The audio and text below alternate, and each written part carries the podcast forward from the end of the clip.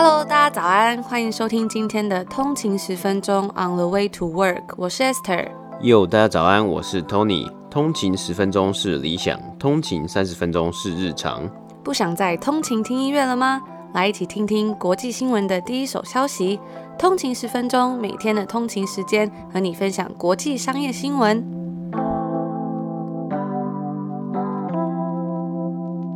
家早安，欢迎回来通勤十分钟，又是一个新的礼拜了。大家早安，礼拜一早安。不知道大家周末过得好吗？嗯，不知道周末有去哪里玩，还是就是在家里休息。我最近看到有一个朋友，然后他有发一个文章，也不是文章，就一句话，然后它里面就有讲到说，其实人生不应该周周期待星期五，而是每天都要活得像星期五。嗯，这样我有好好的思考一下。所以我们的节目也要每天都活得像星期五，就是可能心态上来，嗯、因为我觉得每天活得像星期五好像蛮难的耶。对啊，因为每天都要就是如果要起床上班，那星期一跟星期五的心情当然不一样啊。嗯，对啊。可就是希望可以有一点正面的心情，每天都要觉得是新的一天。嗯然后可以听通勤十分钟，开启这样子正面的一天。没错，没错。那今天其实是北美的礼拜天，然后明天是北美的劳动节，嗯、所以算是一个长周末吧。Labor Day Weekend 就是有一个廉价的概念啊。但是像有一些公司，他们其实从礼拜五就开始放这种，他是说是算是心灵健康假，就一次给你放四天，嗯、实在是很羡慕。对啊，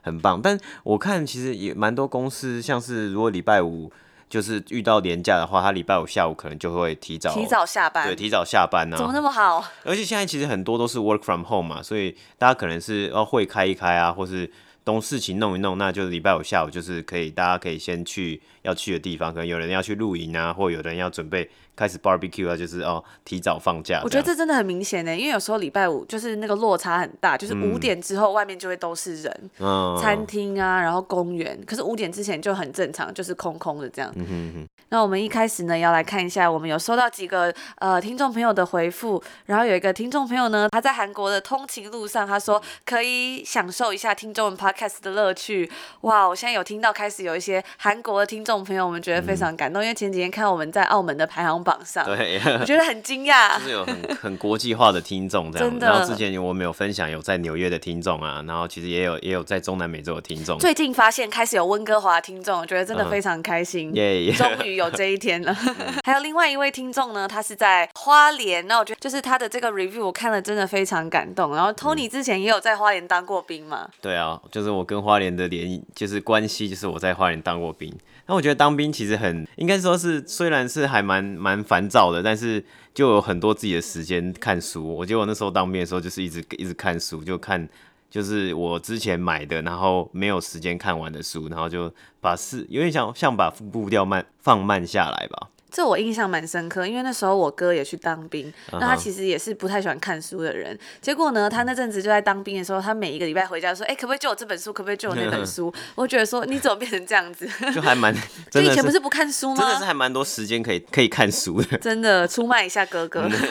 那这位花莲通勤十秒钟的朋友，他就说，因为他家里是在传统小面店上班，所以他通勤就是很快就结束，从楼上走到楼下。这是我们看到通勤最短的时间。真的，之前我看到有个什么好像五分钟还五分钟，这个是十秒钟最厉害的。然后他就说 很感谢你们有这么棒的频道，陪伴我在闷热厨房备料煮牛肉、煮肉燥、炒菜，我听到肚子痛。他说手上做的是很传统的料理，可是耳朵听到的是最新而且用心的国际商业新闻跟分析，有一种冲突的美感。那我觉得这位通勤十秒钟的这位听众朋友真的是文笔很好哎，嗯、手中是很传统，可是耳中是很国际的冲突美感。就是我觉得有时候听众朋友的那个就是形容的方法都比我厉害很多。嗯嗯，对，像我们的这个 slogan 也是之前有一个听众朋友帮我们想出来的。Uh 那他就说，呃，我们的声音有一种正面温暖的感染力，很喜欢那种慢慢听自己也慢慢热机，有更有动力工作的这种感觉。也是谢谢这位听众朋友的支持，那我们也会继续努力下去。嗯哼。那我们有看到另外一个听众朋友呢，他名字是叫苗栗 CP 一九七零，然后他也是说、uh. 每天都听新的，听完再找之前的集数听。对，其实我们真的有很多集。对对对，就从 嗯从第一季做到现在以来，好像有七十三集了，真的、嗯、好像有点听不完的感觉 哦。就慢慢的听啊，嗯哼。主持人风趣，节目优质又有知识性，谢谢。谢谢，耶耶。对，那我们今天呢，一样是礼拜一台湾时间礼拜一，也要来为大家带来一些有趣的新闻。那一开始一样，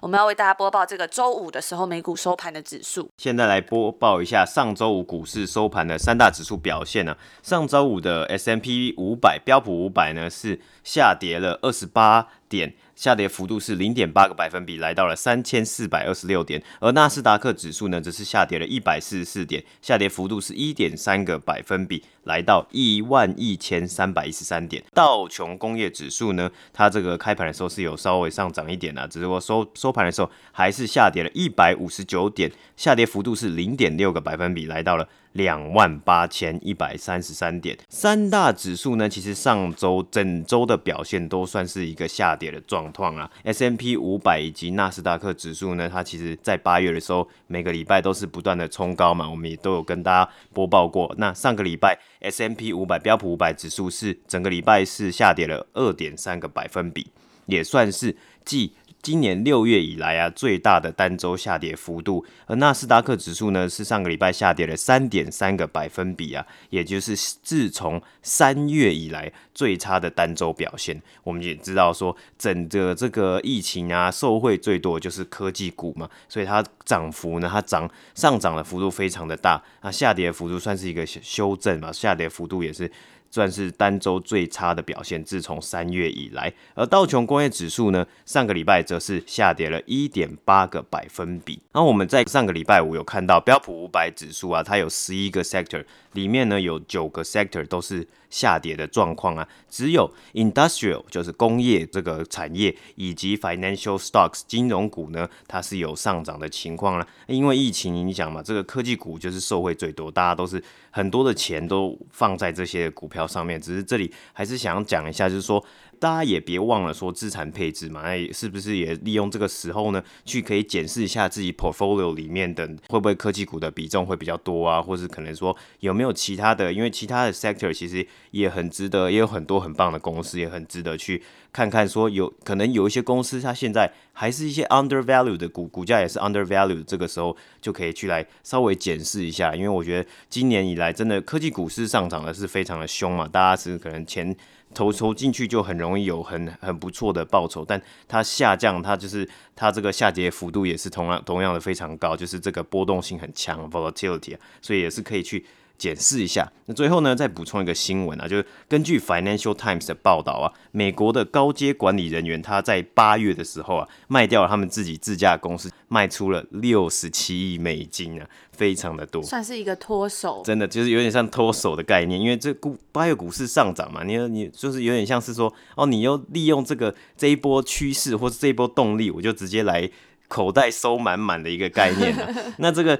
这这些人呢，他大概是一千多名的 CEO、CFO 啊，他们的这样的卖出啊，其实是继二零一五年十一月以来最大规模的一个卖出。那这样规模的人数大概一千多名左右，也是继二零一八年八月以来的新高啊。等于说，大家就是这些，因为这些 CEO 啊，或这些 CFO，他知道公司的状况一定比。投资人还好，那对于说未来的预期啊，我们有也报道过很多的公司，他对于未来的猜测是没有给猜测，就代表说他觉得未来很有可能公司无法在不确定的情况下，不知道是赚多少钱，或是说亏损多少的情况之下呢，他可能会选择在八月，因为股市上涨嘛，涨得这么漂亮，数字变得那么好，他就来做一个脱手的动作了。其中包括呢，像是 Leslie Wexner，他其实是这个 L Brands。L Brands 的创办人，那 L Brands 旗下呢，他拥有的就是维多利亚秘密这个品牌，还有 Bath Bath and Body Works 这些品牌，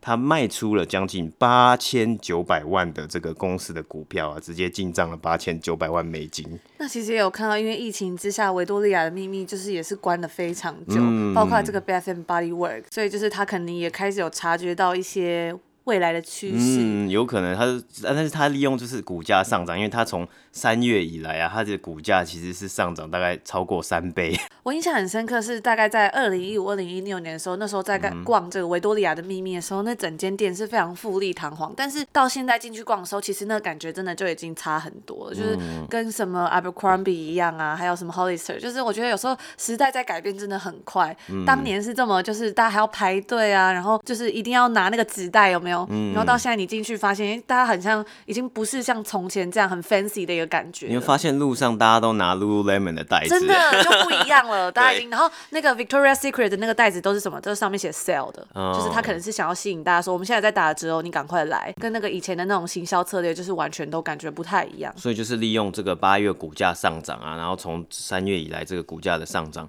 他就是趁机脱手。这个八千九百万美金啊，还不是最高的哦。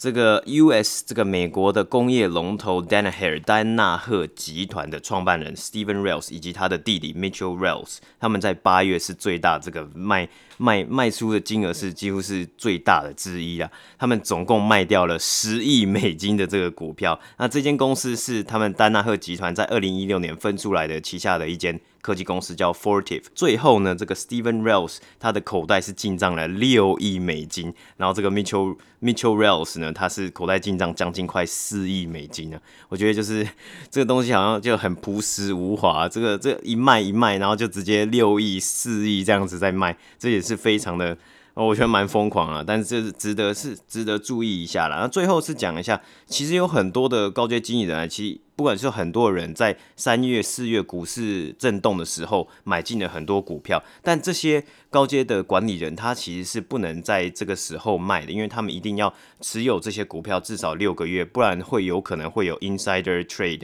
就是内线交易的一个嫌疑啊。就好像一个 blackout time 这样。嗯，没错没错。所以说这一次八月啊，这些卖的这些股票啊，都不是这些呃持有人在三月或四月所收购进来的股票了。那之后有没有可能等到他们这些 blackout time，或是指等到这些他们的这些 pre period？过了之后，他们又有一波，就是再来卖这些股票，利用这些股市上涨这个好的时机点，来把这些股票卖出变现的一个可能性，我们就持续的观察。那这也是今天三大指数的播报。对，那我最近在看一本书，叫《The Most Important Things》，那它其实里面就有讲到说，其实就是要追求这种涨幅是很重要，但是同时你要降低风险，也是一个在投资的时候不可避免，就是一定要非常注意。大家可能有时候会忽略说降低风险这个字，比如说你会很追求高报酬，但会忘了说你要去弥补这些可能会来的风险，算是你要去 hedge the risk，这也是一个很重要的一点，所以大家可以再注意一下。大家如果喜欢我们的节目的话，别忘了可以 C L S comment like and share，记得给我们一个五星的评分，然后给我们一个评价，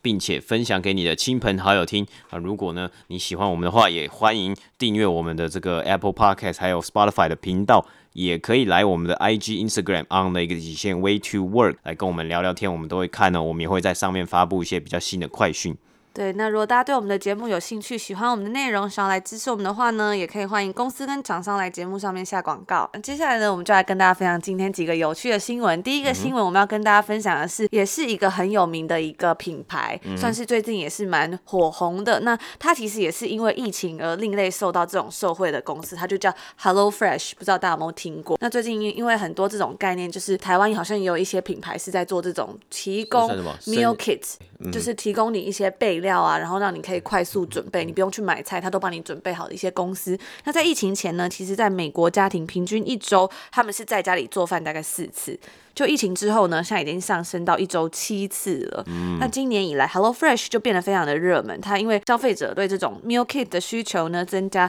使得它股价飙升了一百五十 percent，蛮惊人的。不过它这几天算是有稍稍的下跌。在疫情期间呢，因为 lockdown 很多餐厅要关门啊，或者只可以外带。那在餐厅关门期间呢，很多人就决定说，哦，我要在家里煮饭。顾客则会寻求更舒适便利的这种方式，那就让这种 meal kit 的服务的公司又再一次的受到欢欢迎，进而帮助到这个目前已经算是有点停止，然后停滞，然后有点竞争激烈的行业了。那 HelloFresh 呢，其实它是欧洲最大的生鲜电商之一，它是在二零一一年成立于德国柏林，然后专门为生活繁忙啊没有时间每天考虑做饭的朋友们所设计。其实我自己就很有感觉，就是有时候你做饭其实真的没有花那么多时间，但很麻烦是你要去想你要。做什么菜？菜单，然后还要去买菜。对，有时候你走到那个超市，如果你没有想说想好要煮什么，其实就还蛮蛮久要去思考说到底要吃什么。呃，不然就是你你没有想好，然后你进去超市你就发现我每个都想买，买然后买一堆回去又不知道要做什么。真的，那 HelloFresh 呢，就是一个算是解决这个问题的一个公司，他们的思想就是要提供大家可以更方便快捷的一个东西，以及更健康的食品。那可以从他们每周他们有一个二十二个菜单一个食谱，那大家可以去挑选那些已经他们制定好的菜单。那 HelloFresh 呢就会把你这周用到各种菜都为你提前。帮你打理干净，甚至他帮你肉也腌好啊，然后料也备好，包括有一些香料啊，然后有一些酱料等等的。而且它的食材都是一份一份，就是你做这道菜，你的所有的食材你都是做完之后都用完了，就完全用干净，也不会会有剩下来。对，也算是懒人一步到位的一个服务 真的。对，除此之外呢，就是在他那个 Meal Kit 里面，他还会附有一本 Step by Step 的一个食谱，uh -huh. 就是教你怎么做，而且它有线上版的。如果你弄丢或弄湿了，你还可以去网络上看他那个食谱。Oh. 我觉得这还蛮用心，他都有拍照，就是每一个动作要怎么做啊，东西要怎么怎么切什么的，就还蛮有趣的。那它其实目前我来说呢，它有三种 Plan，包括是素食餐、一般餐还有家庭餐，你可以挑选不同的人数，还有两个人或四个人。那每周的送餐量可以是三餐或四餐，所以等于说，其实你也不是每餐都吃 Hello Fresh，你最多可能是吃三餐到四餐这样子。那上面也会标注说你大概要住多久，比如说做三十分钟、四十分钟等等大概的时间。根据这一点呢，我是有在网络上看到一些 review 的人是说，他上面讲，比如说他说四十分钟好了，可是其实你都会花更久的时间来做。然后因为像有时候四十分钟，因为他就是煮做一道菜，对。但是像我们其实有时候亚洲人喜欢吃是，比如说三菜一汤。嗯，就不太习惯说怎么只有一道菜，但我自己有最近有定，我是觉得就是时间好像还可以啦，没有那么夸张。嗯哼，就是我觉得好像做菜就是说你在厨房里面，你的东西都先准备好啦，比如说你要你的水要烧开啊，你的那个烤箱要预热啊，或是你的锅子要预热，就会很快。然后你的这些备料，你都知道你的盐，你的这些东西都放哪里，都把它拿出来，其实真的就会比较有效率啊。对，那目前其实 HelloFresh 算是美国，它在美国最大的一个 Ready Meal Kit 的供应商。然后它在加拿大、西欧，包括比如说德国、比利时、法国、荷兰等等的，以及这个纽西兰跟澳洲，他们都有营运。那在美国呢，HelloFresh 甚至还有仿照这个它的竞争对手这个 Blue Apron 的。他们有提供一个订阅服务，就是提供葡萄酒的订阅，哦，就还蛮特别的，就是他会帮你，也是算是 subscription，然后你可以配给这样。其实我觉得最近这个概念还蛮热门的，包括像有一些是送鲜花，哦，每个礼拜送一束花或什么给你的，那就是帮大家解决一些生活上的问题。嗯，而且就是算是那种懒人懒人订阅的概念嘛，就是你订了，然后他就帮你挑好啊，或是。你说葡萄酒，他就帮你选好，就是让你不用思考，然后也可以让你有一种 better for yourself 的那种感觉，嗯、你就可以让你的生活品质好像有提升了，就觉得还蛮好玩的。不知道大家对这样的呃消费模式有没有兴趣，对吧、啊？那根据这个 HelloFresh 上半年的这个 Half Year Report 呢，他是说他在美国业务其实已经占公司收入的四十五五十四 percent 了，嗯，所以是蛮高的，就是大概一半。对，那二零一七年十一月呢，这个 HelloFresh 就在这个法兰克福的证券交易所上。市了，它其实最早啊，它是受德国的一家网络风险投资公司所资助的。来讲一下这个 HelloFresh 一开始的故事好了。它受到这间公司资助，这间公司叫做 Rocket Internet，它主要是投资在这种创业公司上面。他们在二零一二年呢，就把他们的 business 扩展到我们刚刚讲的荷兰啊、英国、美国、澳洲等等的国家。在二零一五年的九月啊，它在融资的过程中，它的估值其实就已经达到。二十六亿欧元了，嗯，那他总共募集了大概七千五百万的欧元，然后他就成为了一间独角兽企业。那其实我们常常讲到这个独角兽，那独角兽到底它的定义是什么？我们就补充一下，其实独角兽的公司指的是说，成立不到十年，但它的估值已经。上看就是十亿美元，就是 one billion 了，甚至是以上。然后呢，又位在这种股票市场上面交易的这种科技创业公司，就会被被称作独角兽。那在二零一七年十月的时候呢，HelloFresh 就宣布说，他要计划有在这个法兰克福证券交易所进行首次公开募股，然后筹集到三点五亿美元。然后十一月初他就完成这个 IPO，市值达到十七亿欧元，算是蛮惊人，因为欧元就大一点点。对，那首次公开募股的时候呢，这间公司它的市值啊，已经是它在美国这个最大竞争对手，我们刚刚讲这 Blue Apron 的这个两倍多了，等于说它已经是它竞争对手的，算是比人家还大了嘛。嗯、那在二零一八年三月的时候呢 HelloFresh 甚至收购了这个美国的，也是算是一种这种 meal kit 的这种 ready meal kit 算是服务的一个公司，叫做 Green Chef。在二零一八年十月的时候呢，它更是收购了一间总部位于加拿大多伦多的这间加拿大餐厨公司 Chef's Plate，这个也很多人用嘛。然后、哦、这也很多人用。对，有时候我就在那个家里楼下看到那个会有一箱一箱，然后有时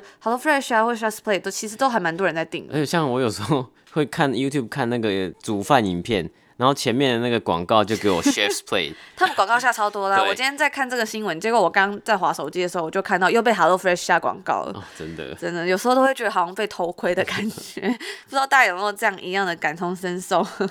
那根据这个 Hello Fresh 的数据指出呢，他们在美国跟其他市场，就是因为最近这个疫情嘛，所以有需求推动的这种 momentum。第二季度它的销售额跟利润都有上涨，与去年同期相比，它在第二季度的销售额算是增长了一百二十二 percent。那从 Hello Fresh 的 Half Year Report 上面，其实可以看到，它在上半年的营收是一六七一点二 million，十六亿七千万，对，算是蛮惊人的了嗯？对，蛮多的，而且这是欧元啦，嗯、哼。对，对比它去年同期其实是八百五十六点七 million，所以算是八亿多。嗯、那其实大家就可以看出来，它已经上涨了九十五 percent，差不多是翻倍了。不过呢，它的 contribution margin 要提一下，从去年上半年的二十九 percent 下降到了呃。二十七点三 percent，所以也是下降了一点七 percent 左右。我们补充一下这个 contribution margin 呢，它其实呃就是算是一个产品的营收减掉产品变动成本，然后再除以产品营收，所以就是你可以用这个来看说它到底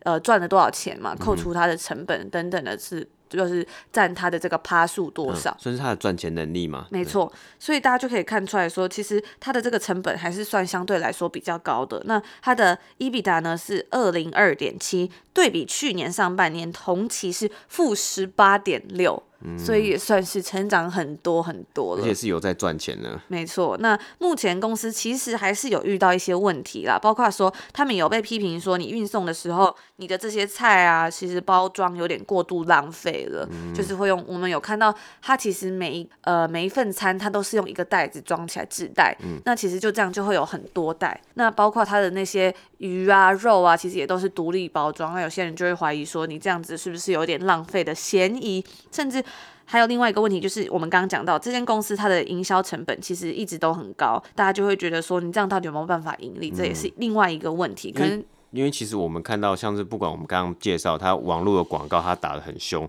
那它的一些 promotion，就是它促销的方案也是很凶啊。他就说，啊，如果你新的会员，你可能可以一次送你六个 meal，一次送你十个 meal，那它其实每个 meal 的定价都是十十块钱呢，等于说它就是。它的那算呃算是什么？它的 acquisition 这个 customer acquisition 的一个这个成本就会是可能五十块、一百块，因为我要让你来新的会员，我给你一些 promotion。但是你能不能成功的去就是让他回购，这也是一个很大的重点。如果你都是一直在撒钱，然后赚新的客人进来，但是那些客人只是因为用你的优惠码。就来来捡便宜的话，那他可能第二次、第三次就不会继续再订这这这个服务了，那你的客人就会流失掉。对，那就其实要讲到另外一个，他也是有大家有怀疑的一个点，就是像刚刚我们有提到说这个顾客保留率嘛，其实它顾客保留率是偏低的。根据一个独立分析里面的报告指出，第一周后不到五十 percent 的顾客是放弃使用该公司的服务的，等于大家订完这个 promotion 他就不订了。因为第一周的 promotion 真的是很大，而且他还会说免运哦，因为他运费其实要十块钱，因为这个东西是生鲜的嘛，所以他要用保冰的那种，对，他要用保冰袋，这是他你原本的这个运费是非常多，因为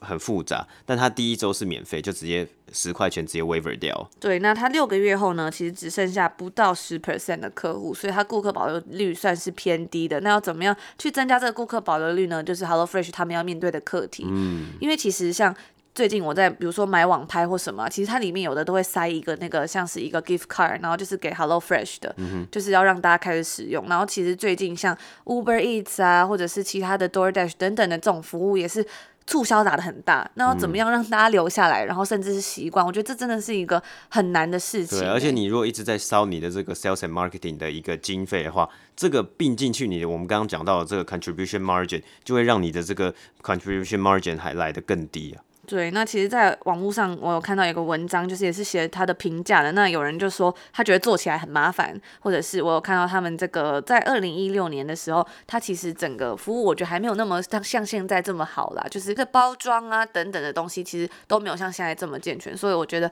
还是可以给他一个机会。嗯、对，那从目前网络上的 review 来看呢，其实 HelloFresh 跟其他公司比起来，其他几间做一样服务的公司比起来，声誉还算是最好的啦。对啊，所以我就觉得说大家。如果有机会呢，对这种东西有兴趣，还是可以玩玩看，蛮好玩的。对，我也觉得是一个尝鲜，就大家可能很不很 很多人看到哎、有打折，然后可以来试试看，而且又是一个不同的一个一个体验嘛。因为你在厨房有时候真的手忙脚乱，那他这个就是一步一步的教你做，然后他也弄得很漂亮，食谱弄得很漂亮啊，然后包装也包装哇很可爱，就一份一份的就可以试试看了。对啊，可是就是我们刚刚讲，它如果是 contribution margin 比较低，等于说它一定要有一个这个 scale，它才有办法赚钱，所以这是一个要去思考问题。我目前是吃了一餐是呃一个鲑鱼的沙拉，我是觉得还蛮好吃的，还有两餐我再跟大家分享到底好不好吃。好，对啊，那还有一个提醒就是就是如果不喜欢呢，其实你一定要记得要取消，因为它是一个订阅服务，有些人可能会忘记，就哎就一直送菜来，就会变得很多，就会很麻烦，因为它就算是自动订阅的啦，对啊，那这就是我们第一个要跟。跟大家分享，我觉得算是一个很有趣的商业服务。好，那我们第二个新闻呢，我们一样又要来讲电动车了，但今天要讲的是电动车的电池制造新创。在北美时间九月三号，也就是礼拜四的时候啊，电池新制造新创这个 QuantumScape，它宣布要透过 Spec Special Purpose Acquisition Company，也就是空白支票这个公司的方式来跟 Kensington Capital Acquisition Corp 进行反向合并而公开上市。今年呢、是很多很多 SPAC company 的上市，尤其是这个电动车新创 EV Electric Vehicle，或是像今天我们要讲的这个电池制造，它算是专门做电动车电池的一个新创。那这个动作呢，这次的这个合并动作呢，预计将会在今年的第四季完成。届时呢，我们就会可以开始来 trade。呃，public trade 这个 QuantumScape 的股票了。那 QuantumScape 那时候的估值会来到三十三亿美金。这间公司其实是从史丹佛大学的实验室，就是慢慢的发展出来，算是一个 spin off。他们的展望其实就是要解决一个当前的科技问题，那就是电动车的这个电池。他们想到的解决方法就是使用固态电池。因为目前、啊，电动车的这个电池几乎都是使用锂电池、锂离子电池。QuantumScape 的创办人及 CEO Jack d e e p s i n g 他曾经解释啊，固态电池有几项好处。第一个，固态电池的能量密度比较高，所以它可以让电动车跑得更远，范围更大。第二个来说，平均来说，现在的电动车啊，它的充电时间需要好几个小时，但是他们的 CEO Singh 说自己 QuantumScape 研发出来的电池可以在十五分钟后就充电到电池容量的八十趴了，这也是一个蛮。呃，算是一个蛮蛮大的创举啦。那第三个就是 CEO 这个，他们 CEO Singh 是表示说，像锂电池啊，锂锂离子电池会有可能会有过热或是起火的情形，但固态电池是不会燃烧的，它就是不会不会起火了。那全球汽车制造量第一。啊，全球汽车制造量第一的品牌是哪一家呢？就是我们之前也一直讲过的 Volkswagen 福斯啊。那他们也一直想要摆脱柴油门的这个丑闻嘛，所以之前我们有报道过，他们要去来发行一个这样子绿绿能公司债啊 （Green Bonds），然后来 capture 到这个 ESG 这个永续能源投资的一个趋势。那他也已经呢投注了三亿美元在 QuantumScape。这一间公司上面，其中的这个两亿美元的投资更是今年的这个动作，所以算是他们是非常的注重这一块，是想要来做这一个呃电动车的一个 revolution evolution 啊，或是电动车的一个发展。那福斯也已经在测试 QuantumScape 的研发用电池，两家的公司呢也正在从二零一八年开始就营运了一间 joint van manufacturing venture 合资的制造企业来做合作。QuantumScape 的投资人呢也都是大有来头哦，有呢。Bill Gates Bill Gates 他自己呢，他有用个人的名义，也有透过 Breakthrough Energy Ventures 来投资在这间 QuantumScape 的公司啊。他们的 CEO 就回忆到说，第一次跟 Bill Gates 的见面的情形。那他们 CEO 就说，哎，他第一次见面的见到 Bill Gates 的时候，他脑袋就在想说，这是一个软体科技人呢、啊，他懂什么？他懂什么化学？他懂什么电池呢？但他后来是说，我完全是被 blown away，就是我完全是震惊，说比尔盖茨怎么会有这么多的这个 knowledge 或者这么多的知识？那其实之前我有在。呃节目上也有分享说，这个 Netflix 的影集 Inside Bill's Brain 嘛，比尔盖茨其实他很爱读书，他几乎每天好像都要读书，然后每年呢，他也都有选，就是认为自己呃在读的书还有个也有分享给这个大世界各就是大家嘛，在网络上分享。我觉得比尔盖茨真的是一个很。算是他应该算是一个很博学多闻，但也是是一个非常就是上进啊，很喜欢学习的一个人，所以他也才会想要去涉足这么多的领域。为什么要投资这间这个 QuantumScape？因为比尔盖茨其实他是非常想要来推动这种 clean energy 啊，或是这种呃气候保环境保护啊，还有气候保护的。而他认为呢，这个要推动 clean energy，或是要做一个环境保护，或是要做一个呃排放，就是废气的一个这个排放的解决方法呢，最根本的原因就是你要在这个排气上面做出一个改变。那这个排气的改变呢，就是要借由你的交通工具。交通运输方式来做改变，交通运输方式呢，就是我们讲的电动车嘛。你电有电动车，你就不会有这个排气的状况发生。那福斯呢，也不会有这个柴油门啊，或是排气门的 这个丑闻。所以福斯也是一直想要来推对电动车，他们也希望可以在二零二四年、二零二五年的时候推出他们这个使用都是使用电动车的这个完全电动车啊，或是甚至是推出使用 QuantumScape。的电池的电动车，那目前呢，QuantumScape 它是仍然是在一个 pre-revenue 的阶段，它仍然还是没有营收的的状况啊。不过今年的这个 EV 市场，electric vehicle 电动车的市场是非常的。火红的啊，像是这一间 QuantumScape 呢，它有可能就利用这一次的这个这个空白支票公司上市的方法呢，它来募到它得到可能超过十亿美金的这个金额。那这个这么大的金额呢，一定是全数他们的 CEO 有讲是几乎是完全都是要投入在制造这些电池，甚至是。直接开发开设一间工厂来制造电池的这些动作上面，因为我们知道说，其实汽车产业是一个非常重资本还有重 asset 资产的东一个工业，你需要有很大的资金投入，而且像是他们现在在发展的这个固态电池啊，它有一个小小的缺点，就是它研发的成本还有这个制造成本是相对来说比较高一点的，所以这个也算是他们这个这间公司要需要去克服，然后需要去改善的一些问题，还有未来需要。去观察的一些点呢、那我们来讲一下今天来做反向合并的这间公司 Kensington Capital 好了，它的这个 Chairman 以及 CEO，它的董事长以及这个 CEO 是 Justin Mirro，他表示啊，为什么会选上这一间公司，这间电池的公司，是因为他觉得这一间公司的科技潜能。还有它制造固态电池的能力，因为我们之前讲到，这间公司其实是从史丹佛大学的研究室实验室里面开发出来的嘛，所以他们的这个能力一定是这个不容小看的。他们也有说啊，他们是做了很多很多的研究，才发现，才从好几百家公司找到一家，他们认为是可以长久的实现股东的投资价值的一间公司，就是这个电池。因为我们知道嘛，未来一定可能是。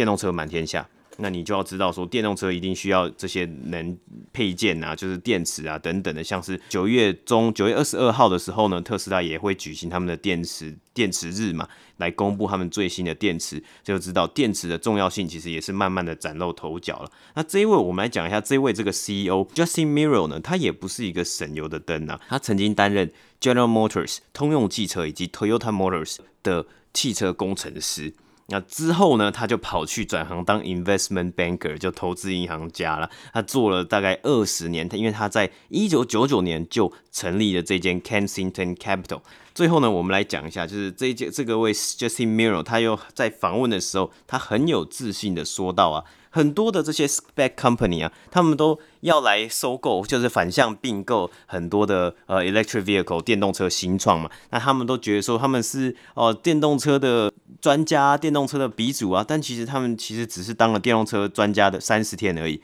但是我们呢，我们是从第一天就开始当。车子的这个车车车汽车业的专家，从至少三十年，他是非常有自信嘛。毕竟他就是一个这个电动车，应该算是汽车工程师出身的一位这个 investment banker。这也是呢，QuantumScape 为什么会选择最后答应来跟 Kensington Capital 来做一个反向并购，他就是看准了 Kensington Bank。Capital 背后的这些汽车的产业的知识啊，还有汽车等等的人脉，他期待可以两家公司也是。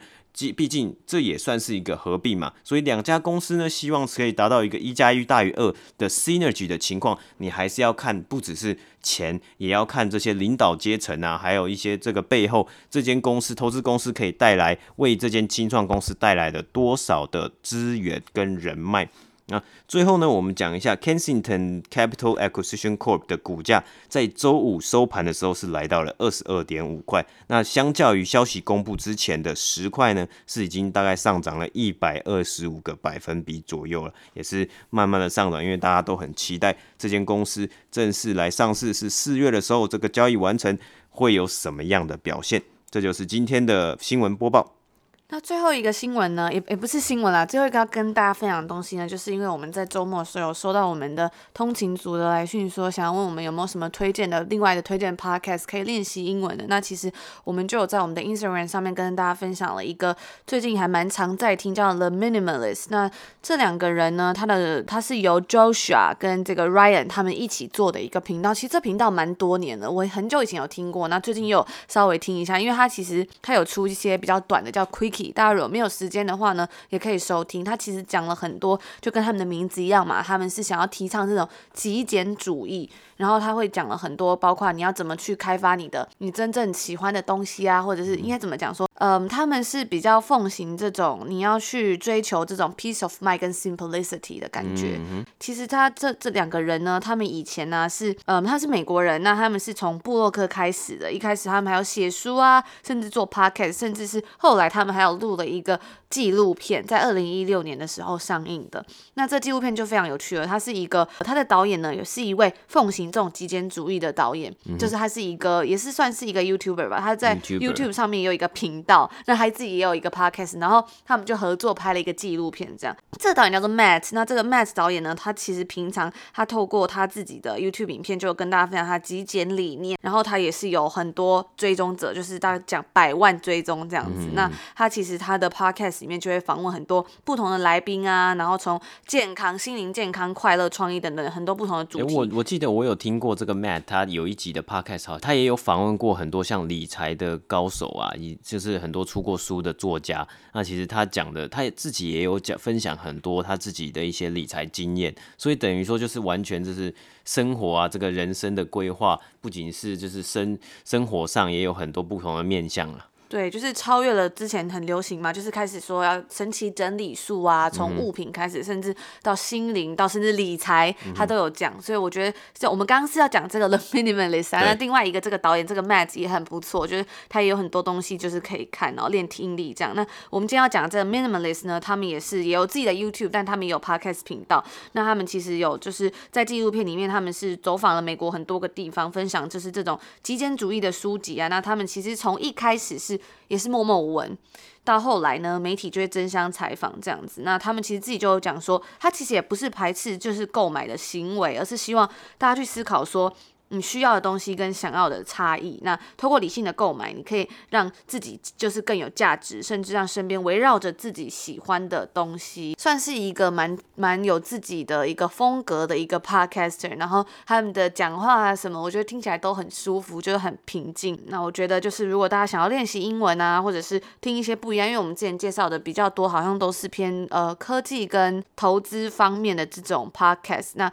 这是一个比较不一样的东西。对，那这两位主。时呢，他们以前呢，其实都有在美国，就是算是蛮大的公司里面工作，那收入也是非常好。他就有了优渥的收入之后，他其实可以买更多的东西嘛，就是他们就会买车子啊、买鞋等等，他会觉得说他内心是很空虚的，因为你会。赚的多，那你花的也多。尤其我觉得在北美这个地方，然后你要奉行这种极简主义，真的很难，因为他们动辄就是叫你一直买东西啊。就是北美这个地方的消费主义是非常非常的盛行的，所以你的这个相反就是这个极简主义。其实你要去就跟 Esther 讲的，你要去奉行这个极简主义是，是是我觉得是需要一段的这个练习吧，修炼算是，算是修炼。对啊，我们之前有一集就有跟大家分享过，在北美美国啦，他们 Consumers spending 算是非常非常高的，在这个 GDP 里面，嗯、GDP 里面，所以就是真的很惊人。那他们其实后来，因为他就是开始有一些，比如说加班的问题，包括甚至是他虽然有不错的薪水，可是就会有债务也变多嘛，因为买东西变多，那有压力啊、焦虑啊、失落等等的问题。所以在二零一零年，他们就决定说，我要回归到极简，然后从事。审呃，重新审视自己，在二零一一年，就是他们三十岁的时候呢，他们就离开了他们的公司，就是本来在工作的地方。那其实大家就会觉得说，极简主义可能会不会讲的都是很多很不能有物欲啊，不能买东西，然后一定要在偏乡等等的。那其实他们的极简主义呢，其实上。比较是像是说协助你找回你的自生命的自由、生命的意义，然后解放自我。那根据还有人是说远离资本主义社会的消费行为啦，对，那找到心情、心灵上快乐的一个工具等等的。我就觉得说，有时候就像我们之前讲，看书可以让你慢下来。那其实有时候回归来审视一些自己的内心，其实也是好的，整理一下。嗯，对，不只是整理房间，要整理自己的心灵。嗯，所以大家有就是整理自己的心灵。嗯，那大家有兴趣就可以去看一下，他们就是他讲的重。重点就是说，不是专注于一直减少东西，而是说你要把空间腾出来，你才可以真的放你很喜欢的东西。对啊，我就觉得算是一个蛮好的 podcast，嗯。那大家有兴趣就可以去听一下。嗯哼。那这就是我们今天要跟大家分享的几个内容。那也希望这是一个新的一周嘛，希望大家礼拜一听到我们节目都可以有很开心的感觉，然后开启新的一周。那也祝大家今天一天顺利。我们明天同一时间相见。明天见，拜拜。拜拜。